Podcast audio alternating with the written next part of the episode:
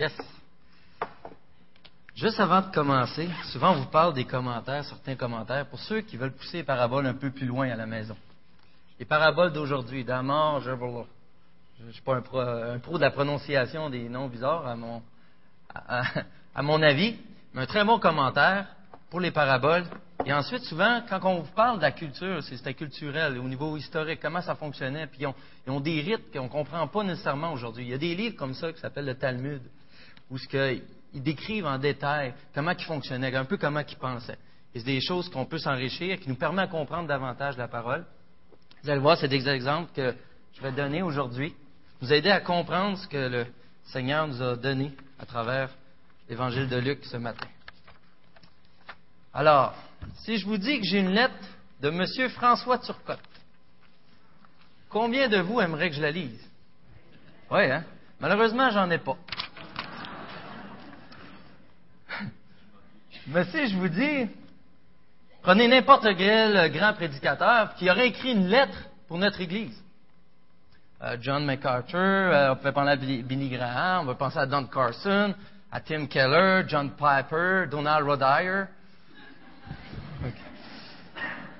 On voudrait bien savoir qu'est-ce qu'il y a à nous dire dans cette lettre-là. Hein? Mais ce matin, on a la grâce d'avoir une lettre de Jésus-Christ à travers sa parole. On va voir ensemble. On me permet de dire, il y en a qui vont voir rouge.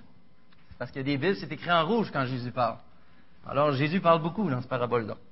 Dans les paraboles, anyway. Imaginez-vous une situation où, moi, je pense à mes parents, ils ont un chalet où ce qu'on se ramasse des fois la, la famille au complet. Et euh, c'est restreint les chambres, tout est relatif, mais c'est restreint, on couche pas mal dans la même pièce, puis euh, va penser au réveillon à Noël. Alors chez nous, on est beaucoup de monde, on est au moins cinq. Euh, mais pensez au réveillon quand le, le monde se réunissait, puis il y avait beaucoup de monde dans la maison. Là, il est tard le soir, les lumières sont fermées, tout le monde dort. On a beau être dix dans la même chambre. Tout à coup, ça cogne à la porte, ça sonne. Là, c'est le voisin d'à côté, un kilomètre plus loin, qui vient nous voir et il dit T'aurais-tu un rôti Des chips. Que je viens de recevoir mon chum. Il vient d'arriver, là, puis j'ai rien à lui donner, puis j'ai pas fait l'épicerie, puis à cette heure-là, ben, c'est fermé. Là, vous savez que vous faire réveiller dans une situation comme ça, ça implique quoi? C'est que tout le monde est réveillé. Le bébé se met à pleurer. Là, il faut marcher par-dessus. Tu casses la jambe de l'autre. Tout ça pour aller ouvrir la porte. Fait Dans ce temps-là, c'est encore pire. Et quelle serait ma réaction réellement? Quelle forme d'hospitalité j'aurais? Ben, vous savez, je serais irréprochable. Mais, non, en réalité, on serait peut-être fâché, on répondrait bête un peu. Hein? Mais Jésus se sert exactement d'une situation pareille pour nous enseigner sur la prière. Et ça se fait dans le, dans le texte de Luc 11, versets 5 à 13.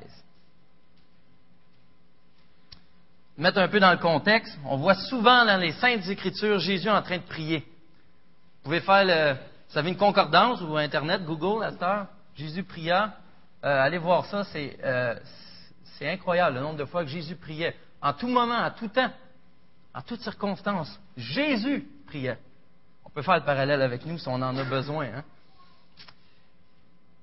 Et un jour, lorsqu'il eut fini de prier, un disciple vint lui demander, lui montrer comment prier. Et Jésus, c'est là qu'il donna le Notre Père, Notre Père qui est aux cieux, peu importe comment on l'a appris. Et l'enchaîne ensuite avec le texte suivant, Luc 11, verset 5. Il leur dit encore, Supposons que l'un de vous est un ami qu'il aille le trouver au milieu de la nuit pour lui dire Mon ami, prête-moi trois pains, car un de mes amis est arrivé de voyage chez moi et je n'ai rien à lui offrir. Supposons que de l'intérieur de sa maison, cet ami lui réponde Ne m'ennuie pas, la porte est déjà fermée. Mes enfants et moi sommes au lit. Je ne peux pas me lever pour donner des pains. Je vous le dis, même s'il ne se lève pas pour les lui donner parce que c'est son ami, il se lèvera à cause de son insistance ou son importunité, dans certaines versions. Il lui donnera tout ce dont il a besoin. Et moi, je vous dis, demandez et on, l'on vous donnera. Cherchez et vous trouverez. Frappez et l'on vous ouvrira. En effet, tous ceux qui demandent reçoivent. Celui qui cherche trouve. Et l'on ouvrira à celui qui frappe. Quel père parmi vous donnerait une pierre à son fils s'il lui demande du pain? Ou bien s'il demande un poisson, lui donnerait-il un serpent au lieu d'un poisson? Ou bien s'il demande un œuf, donnerait-il un scorpion? Si donc mauvais comme vous l'êtes, vous savez donner de bonnes choses à vos enfants, le Père céleste donnera d'autant plus volontiers le Saint-Esprit à ceux qui le lui demandent. Que Dieu bénisse sa parole et prions. Oui, Seigneur, c'est ce qu'on veut faire ce matin. Demander de nous remplir de ton Saint-Esprit, Seigneur.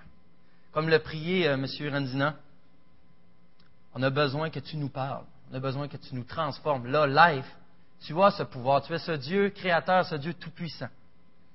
Permets pas qu'on acquiert seulement des informations. Mais Seigneur, on veut te voir. On veut voir ta splendeur. On veut voir qui tu es. La Bible ne parle pas de nous, la Bible parle de toi, en premier lieu.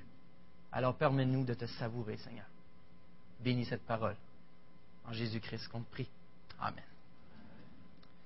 Alors, vous savez, dans nos versions, supposons que l'un de vous est un ami. Dans le texte original, c'était posé sous une forme de question qui, euh, automatiquement, on devait répondre par la négation. Inquiétez-vous pas, je vais développer un peu plus. On le voit mal dans nos versions en français. Dans la version en anglais, c'est clair. Et dans la version Martin, y en a-tu qui ont une version Martin ce matin? Une vieille traduction, hein? Mais je l'ai pris le temps de le marquer. Écoutez bien ça. Vous allez comprendre après pourquoi on a allégé le texte. Puis il leur dit, Qui sera celui d'entre vous, lequel ayant un ami qui aille à lui sur le minuit et lui dise, Mon ami, prête-moi trois pains. Mais lequel d'entre vous? Et qu'est-ce que ça veut dire? Le sens que ça veut dire, c'est comme si moi je vous disais, qui ici, à matin, irait, il y a, mettons qu'il n'a pas déjeuné, il irait dans une maison, n'importe quelle pris au hasard, il s'assirait dans la cuisine, commencerait à fouiller dans le frigidaire, il se ferait un steak. Qui qui oserait faire ça? Et automatiquement, en posant cette question-là, c'est quasiment rhétorique, c'est que tout le monde, c'est évident, dit pas moi. j'ai une tête sur les épaules, ça se fait pas. Ou dites-le pas toujours. Mais c'est exactement le genre d'attitude que Jésus voulait développer et qu'il voulait attirer chez son auditoire.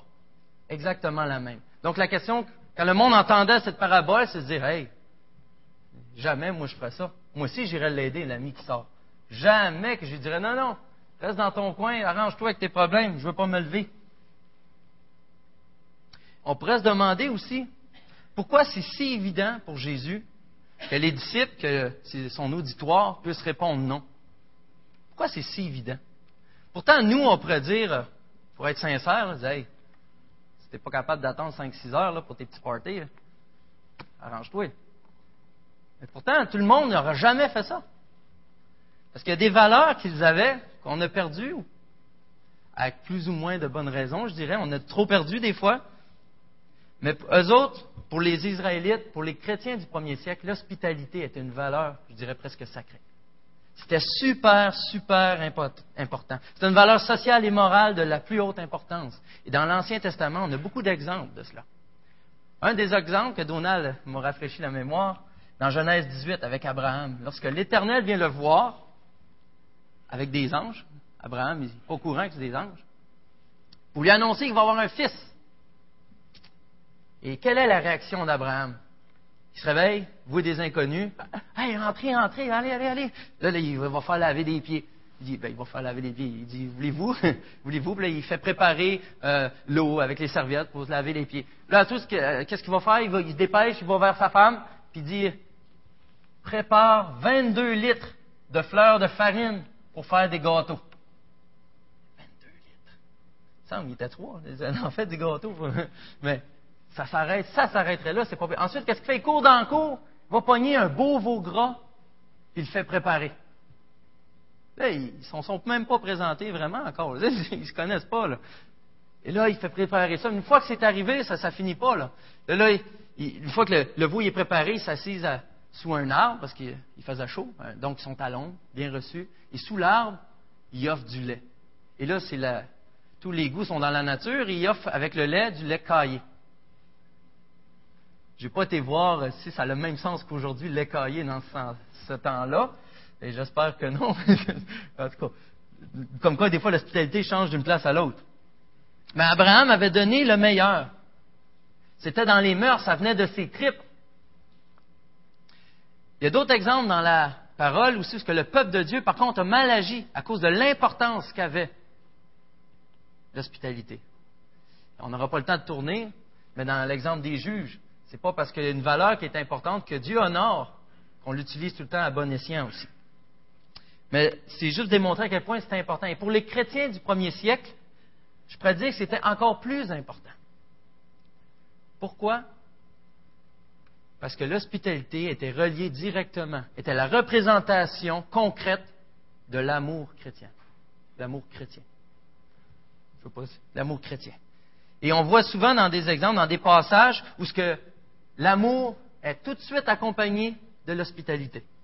Hébreu 13, par exemple, 1 et 2, ça commence par persévérer dans l'amour fraternel.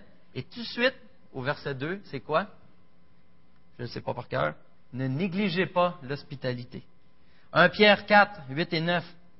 Avant tout, ayez les uns pour les autres un ardent amour. Et tout de suite après, il exhorte en disant, exercez l'hospitalité les uns envers les autres sans murmure.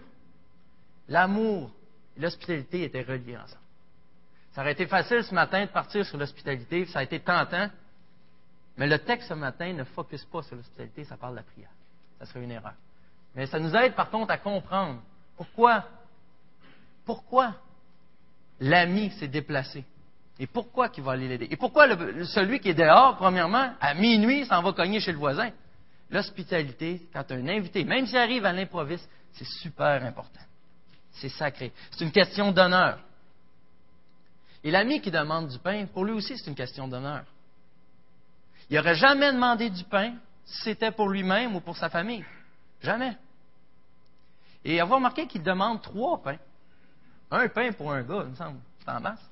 Non, non, quand on reçoit, on reçoit en grand. Et puis j'ai sûrement des restants à la maison, mais c'est pas convenable de donner des restants. Restant de pâté chinois, ça marche pas, là. C'est-tu du pâté hébraïque? Je ne sais pas.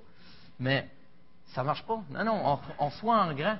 Et les auditeurs savaient en plus que c'est pas seulement offrir du pain, qu'en réalité, ils devenaient demander un repas, même si c'était commun d'emprunter des ustensiles. Et tout le monde a ça. Donc, ça fait du bruit d'une maison. Comme on disait tantôt, là, dans le chalet, tout le monde est dérangé un peu. Ça implique beaucoup de choses. Et c'est même un honteux un petit peu s'avancer pour aller demander ça à minuit. Mais là, pardon, l'hospitalité était vraiment, vraiment importante. Il est prêt, même l'ami qui reçoit est prêt à réveiller toute sa famille pour répondre à cette valeur. Ensuite, pour finir, pour avancer plus loin dans la parabole, on a besoin de comprendre et d'aller voir un peu plus loin sur un dernier détail. C'est un des mots utilisés au verset 8. Je vous le dis, même s'il ne se lève pas pour les lui donner parce que c'est son ami, il se lèvera à cause de son insistance. Certaines traductions ont à cause de son importunité et d'autres ont afin de ne pas manquer à l'honneur. Le problème qu'on a, c'est que ce mot-là, dans la langue originale, veut dire deux choses. Les deux choses qu'on a décrites. Et les grands commentateurs, les grands théologiens, ils ne s'entendent pas sur lequel qu'on devrait utiliser. C'est vraiment divisé parmi les plus populaires. Et qu'est-ce qu'on fait dans ce temps-là? C'est qu'on hésite sur un mot, on va voir ailleurs dans la parole comment il est utilisé. Encore là, le problème qu'on a, c'est que la seule fois qu'il est utilisé, c'est dans Luc 11, verset 8, dans toute la Bible. Well, qu'est-ce qu'on fait? Alors, on va faire comme ce matin, puis on va apprendre les deux manières. On va appliquer les deux. Ça va être aussi simple que ça. Parce que les deux sont possibles, les deux glorifient le Seigneur. Alors, comprenne de la première manière, qui serait importunité ou avec insistance, le principe en arrière voudrait dire qu'à cause du gars qui est persévérant, ou dans notre jargon, qui est fatigant, il a fini par céder et lui donner ce qu'il voulait. Il va lui donner tout ce qu'il a besoin. Et l'autre possibilité, l'autre traduction possible, c'est comme le fait la Bible sommaire. Il se lèvera pour ne pas manquer à l'honneur. Il lui donnera tout ce dont il a besoin. Vous avez vu, c'est le sujet qui change. Est-ce que le sujet vient de celui qui reçoit ou celui qui demande? Et c'est une question d'honneur, c'est une question d'intégrité. Ça ne serait pas normal de faire autrement. C'est comme aller chez le voisin pour se faire un steak. C'est pas normal de faire ça. Personnellement, je préfère la dernière version, mais c'est selon Steve. Hein. Je préfère la dernière version, car Jésus donne une autre parabole au verset 18 qui parle exactement de la persévérance concernant la veuve et le juge injuste. Alors, personnellement, j'ai de la difficulté à imaginer pourquoi Jésus donnerait deux paraboles sur le même sujet et qui ne mettrait pas un à la suite de l'autre. Parce qu'on voit ça des fois des paraboles qui parlent du même sujet, mais il est mécollé pour expliquer ce qu'il veut dire. Il y a beaucoup de choses qui se passent entre les deux. Mais de toute façon, que nous croyons à un, que c'est avec persévérance, ou que c'est une question d'intégrité, ce qu'il faut retenir, et ce qu'il faut retenir, c'est que Dieu aime que nous allions devant lui pour lui apporter nos requêtes et nos prières. Et il aime les exaucer.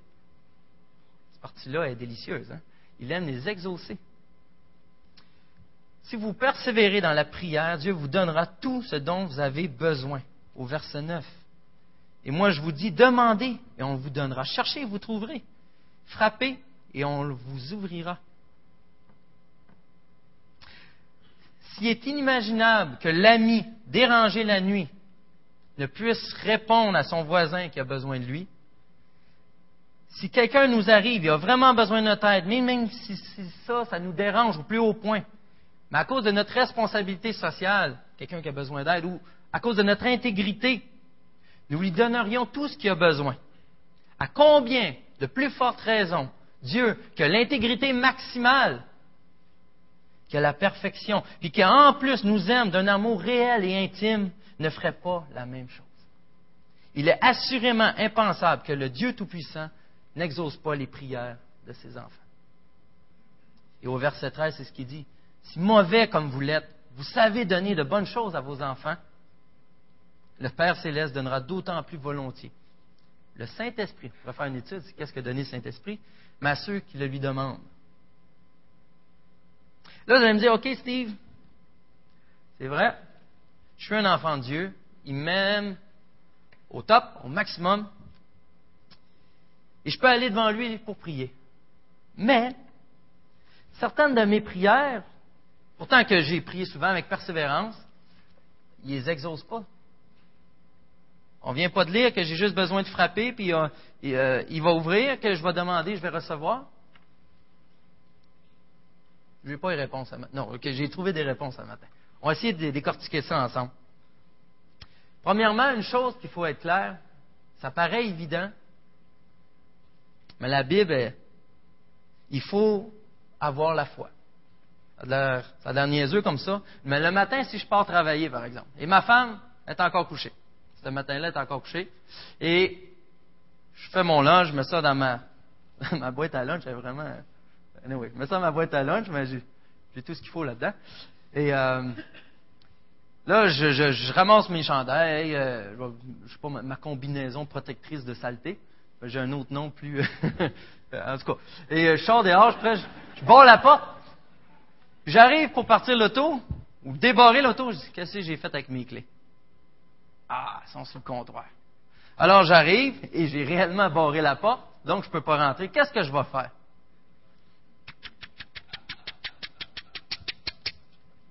On va attendre. Jusqu'à ce temps que ma femme vienne ouvrir. Mais pourquoi que je frappe?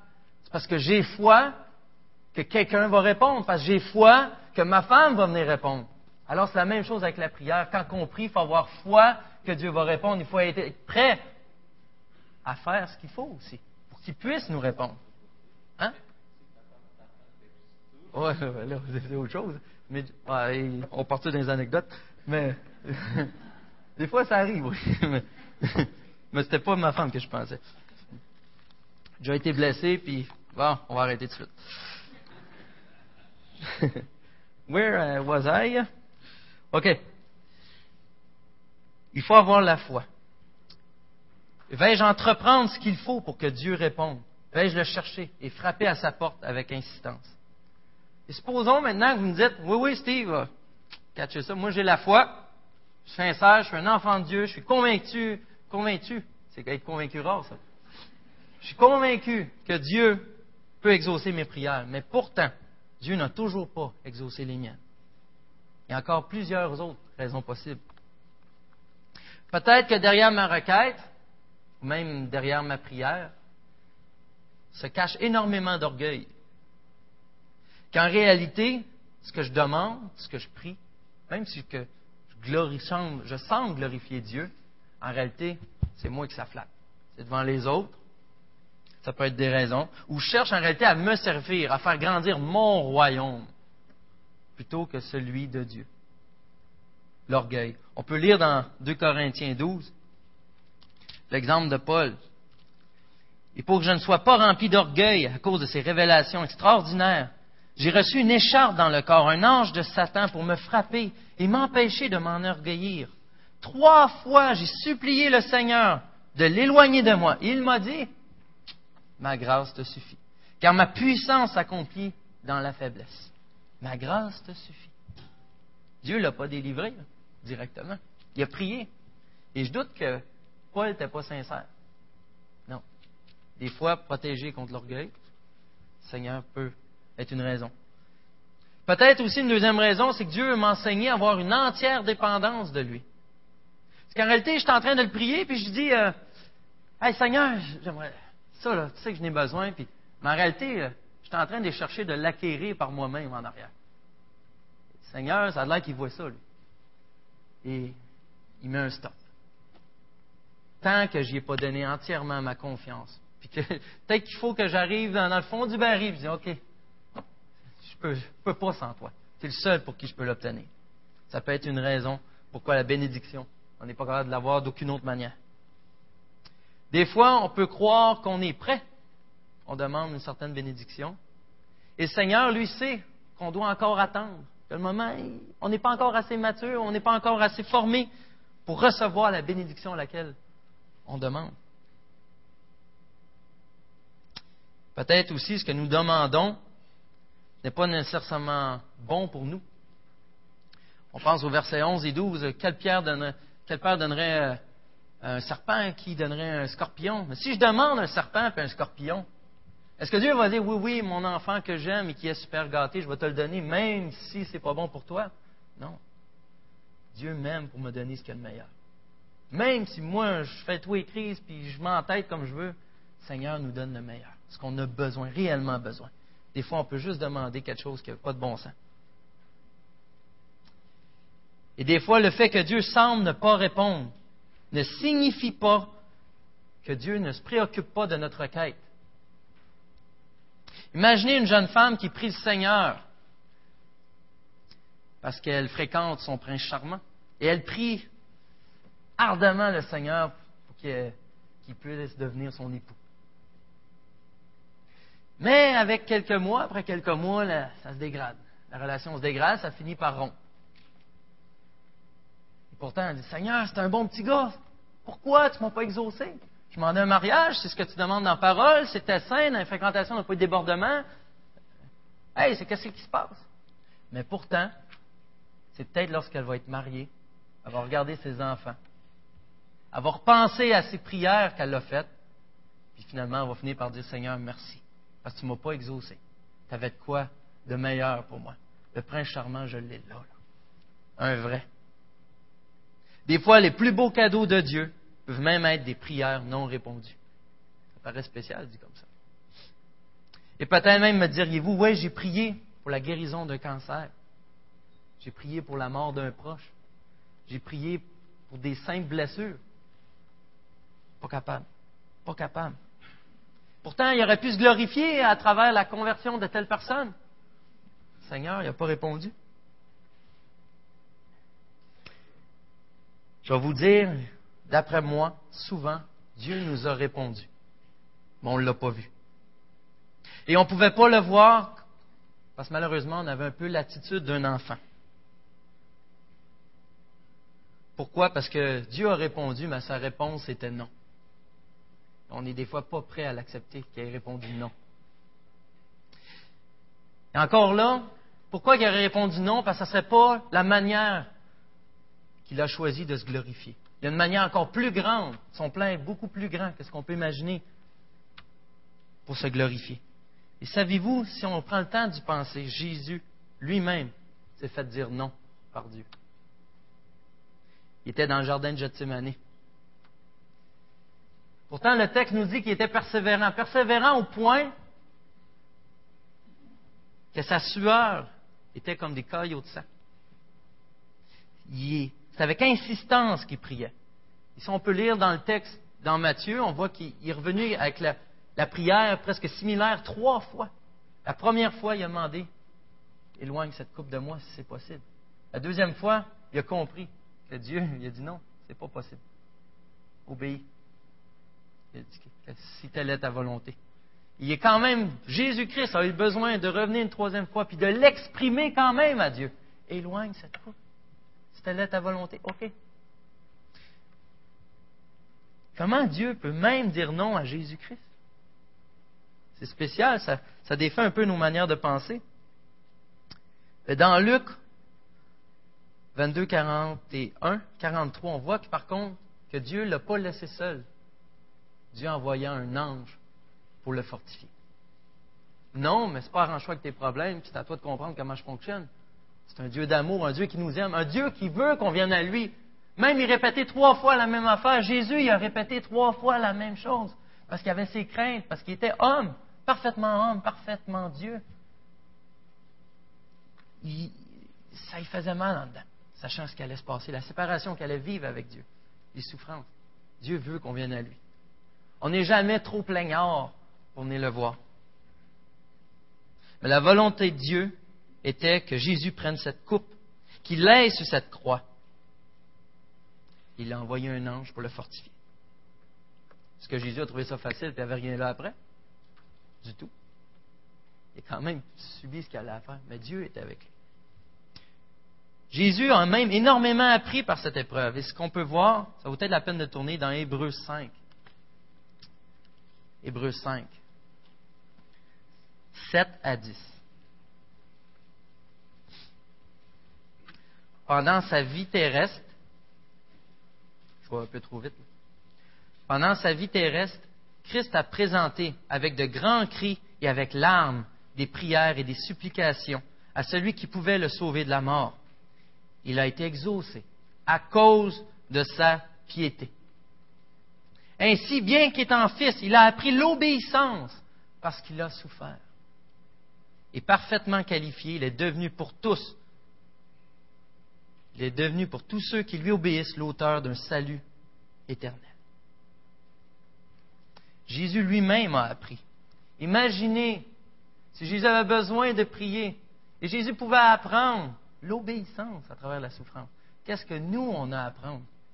Qu'est-ce que nous, on a à aller à genoux devant Dieu pour lui demander de nous remplir de son esprit, pour comprendre sa parole, comment il fonctionne?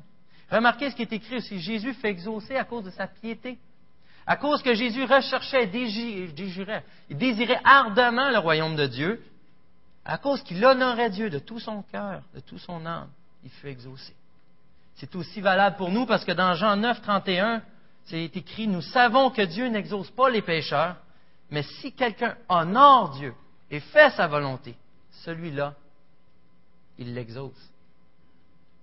Si nous recherchons de tout notre cœur et frappons à sa porte, Dieu nous donnera même le Saint-Esprit. Verset 13. Hein? C'est une des plus belles choses que Dieu puisse nous donner, sa présence continuelle avec nous. Qu'est-ce qu'on peut demander plus? On est à l'écoute. Quelqu'un euh, Quelqu'un un jour a demandé à un certain pasteur et écrivain britannique, George MacDonald, euh, ceux qui connaissent euh, Tolkien, Lewis, c'était quelqu'un qui, aimait beaucoup. Pourquoi c'est pourquoi c'était important de prier? S'est fait demander, M. MacDonald. Il a répondu Peut-être que Dieu sait que la prière est ce dont nous avons, avons fondamentalement besoin, a priori. Peut-être que le but premier de Dieu le, le but premier que Dieu poursuit par la prière est qu'elle remplisse notre besoin considérable, perpétuel de Dieu lui-même. Peut-être est-ce à cela que servent tous nos autres besoins, les plus petits et les plus insignifiants, à nous conduire à Dieu. Je trouvais ça sage. Et le plus grand besoin de notre âme consiste à être en communion avec Dieu. Ce besoin surpasse tous les autres besoins et cette communion commence par quoi? Par la prière l'importance de la prière. Prier, c'est s'abandonner à Dieu. Prier, c'est s'abandonner à la volonté de Dieu. On se rappelle quand Jésus a enseigné le Notre Père, Notre Père qui est aux cieux. Ton règne vienne, que ta volonté soit faite sur la terre. Pourquoi qu'avant, Seigneur, donne-moi le pain, euh, Seigneur, fait que ça aille bien à job, Seigneur, non. Ça commence par en haut. Pourquoi? Parce que ça évite qu'on arrive devant Dieu avec une liste d'épicerie. Check, check, check. Et qu'est-ce que ça fait quand ça nous remet à notre place? Ça nous humilie et on reconnaît la grandeur de Dieu. Et on devient à l'écoute de sa volonté pour que sa volonté soit faite, pour que son royaume vienne réellement. Nous sommes à l'écoute. Que Jésus enseigne, verset 1 à 4, chapitre 11. De cette manière, nous sommes certains que nos prières sont des parfums agréables à Dieu. 1 Jean 5, 14 et 15 nous dit, Voici l'assurance que nous avons auprès de lui. Si nous demandons quelque chose selon sa volonté, il nous écoute. Et si nous savons qu'il nous écoute, quoi que ce soit que nous demandions, nous savons que nous possédons ce que nous lui avons demandé. Qu'est-ce qui certifie par contre qu'il nous écoute ou qu'il nous exauce Bien qu'on ait lu des versets, il y en a un autre que je trouvais fort dans Jean 11. Jésus leva les yeux en haut et dit, Père, je te rends grâce de ce que tu m'as exaucé. Pour moi, je savais que tu m'exauces toujours, mais j'ai parlé à cause de la foule et de ceux qui se tiennent ici, afin qu'ils croient que c'est toi qui m'as envoyé. Dieu exauce le Fils. Dieu répond aux prières du Fils et écoute le Fils. Et si nous demandons les choses en son nom, par l'intermédiaire de Christ, comme M. Randina l'a fait lire à travers, il l'a partagé à travers Romain tantôt, il nous le donnera. Jean 16, 23. En vérité, en vérité, je vous le dis, ce que vous demanderez au Père en mon nom, il vous le donnera. C'est grâce à Jésus-Christ, à cause de lui, à cause que Dieu lui a dit non une seule fois, que maintenant Dieu nous dit oui à toutes les fois, lorsqu'on est dans sa volonté on peut être exaucé par ce sacrifice. On voit même dans l'Apocalypse, à trois, quatre reprises, Apocalypse 8, entre autres, que Dieu prend plaisir aux prières des saints. Verset 11 et 12. Qui donnera une pierre à son enfant qui demande du pain? Si, malgré la corruption du cœur humain, la relation d'un enfant avec son père lui donne de l'assurance, cette assurance de pouvoir s'approcher de son Père et lui demander sans crainte ce qu'il a besoin et qui sait que le Père va lui donner, malgré notre cœur tortueux. Quelle confiance celui qui prie peut-il avoir dans notre Père céleste? J'ai une citation que je n'ai pas trouvée de qui qu'elle venait. Puisque dans les circonstances les plus défavorables, mais bien sûr pressés par vos besoins, vous ne craignez pas d'importuner avec insistance des hommes et des femmes si égoïstes et que vous savez pourtant si peu généreux. Pourquoi ne faites-vous pas de même envers Dieu qui, dans sa miséricorde infinie, est toujours prêt à vous accorder bien au-delà de vos prières? C'est vrai. On a de quoi? C'est vite. On va voir les autres. Pourquoi qu'on ne fait pas la même chose avec Dieu, frères et sœurs? Hébreu 14, euh, Hébreu 4 nous dit pourtant, approchons-nous donc avec assurance du trône de grâce, afin d'obtenir miséricorde, de trouver grâce en vue d'un secours opportun. Et Thessaloniciens 5 dit quoi? Priez sans cesse. Exprimez votre reconnaissance en toutes circonstances, car c'est la volonté de Dieu pour vous en Jésus-Christ. Et je termine avec une traduction d'un monsieur, je ne sais pas s'il est jeune ou vieux, Alexander White, que j'ai un peu modifié. Je termine vraiment avec ça. Je vous prie de l'écouter attentivement. Rappelez-vous l'ami qui dérange à minuit. Imitez cet homme qui agit seul dans la nuit. Entendez ses plaintes, entendez ses cris ses supplications. Lui, il avait besoin de trois pains. Il a besoin de trois pains. Vous, de quoi avez-vous besoin? En prière, nommez-le. Nommez-le à haute voix. Laissez vos propres oreilles l'entendre. Entendre toutes les choses honteuses que vous pouvez avoir à demander.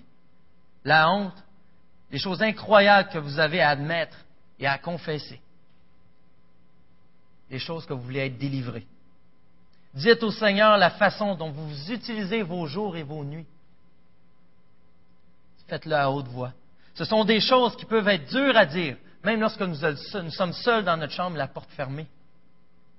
Mais il vaut mieux dire toutes ces choses qui sont cachées, de les dire à Dieu, plutôt que de les voir proclamées sur tous les toits au jour du jugement. Alors, mon frère, ma soeur, frappe à la porte de Dieu. Frappe et frappe encore à la grande miséricorde de Dieu. Demande et reçois la grâce. Demande et sois rempli du Saint-Esprit, qui lui te mènera quotidiennement vers la joie, vers la joie que procure la délivrance accordée au pied de la croix. Prions.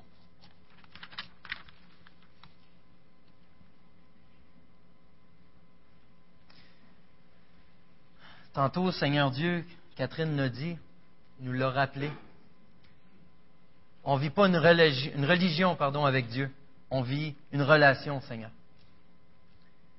Et si facilement notre relation est brimée par nos agissements, et souvent parce qu'on comprend mal à quel point tu veux cette réconciliation parfaite, profonde et intime avec nous, Seigneur Dieu.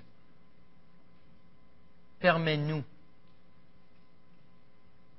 Permets-nous, Seigneur, de préserver ton honneur et d'aller frapper à ta porte, te remettre tous nos fardeaux et de prier sans cesse, Seigneur. Prier sans cesse afin que tu grandisses en nous, afin que nous te ressemblions à ton image parfaitement, de jour en jour et de plus en plus. Seigneur, humblement, nous avons besoin de toi, réellement ne nous permet pas de répéter de vaines paroles, Seigneur. Mais transforme nos cœurs par même ce que dit nos bouches. On se trahit trop souvent soi-même, Seigneur. Illumine nos cœurs. Montre-nous. Montre-nous où ce qu'on a des besoins. Et permets-nous de te les remettre au pied de ta croix. Et d'en être délivrés, une fois pour tous même, et pour ta plus grande gloire. Et lorsque nous serons dans ta volonté, dans tes voies, Seigneur, nous désirerons les mêmes choses que toi et toutes nos prières seront exaucées grâce à Jésus-Christ. Merci pour ton plan merveilleux. Amen.